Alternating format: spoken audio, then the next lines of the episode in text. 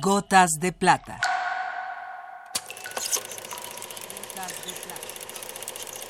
El cine en dosis homeopáticas.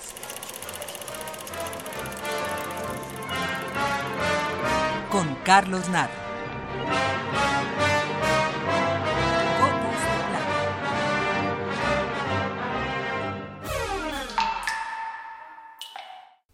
La música o sonido que más obsesionó a Luis Buñuel fue el de los tambores de Calanda, su pueblo natal. Sonido que utilizó en varias de sus películas, destacadamente en La Edad de Oro. A los tambores de Calanda, Luis Buñuel dedicó un capítulo completo de su libro de memorias, Mi último suspiro, libro que escribió con la complicidad de Jean-Claude Carrier, guionista de sus últimas películas. De Mi último suspiro extraemos los textos y de La Edad de Oro el sonido de los tambores.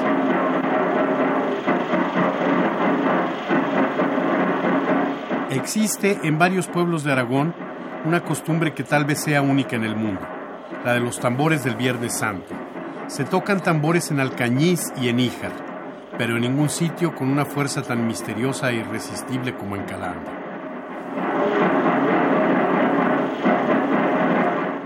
Hacia mediodía del Viernes Santo, la multitud se congrega en la plaza de la iglesia. A la primera campanada de las doce del reloj de la iglesia, un estruendo enorme, como de un gran trueno, retumba en todo el pueblo con una fuerza aplastante. Todos los tambores redoblan a la vez. Una emoción indefinible que pronto se convierte en embriaguez se apodera de todos los hombres.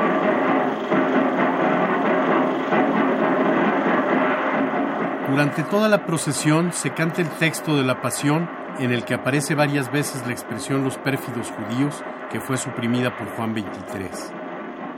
Hacia las 5 de la tarde, todo se ha consumado.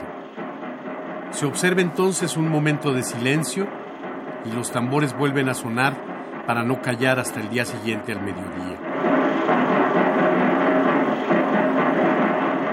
Al amanecer, la membrana de los tambores se mancha de sangre. Las manos sangran de tanto redoblar, y eso que son manos rudas, de campesinos.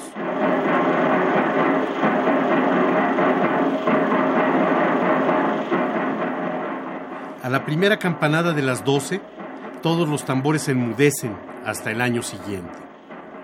Pero, incluso después de volver a la vida cotidiana, algunos vecinos de Calanda aún hablan a tirones, siguiendo el ritmo de los tambores dormidos.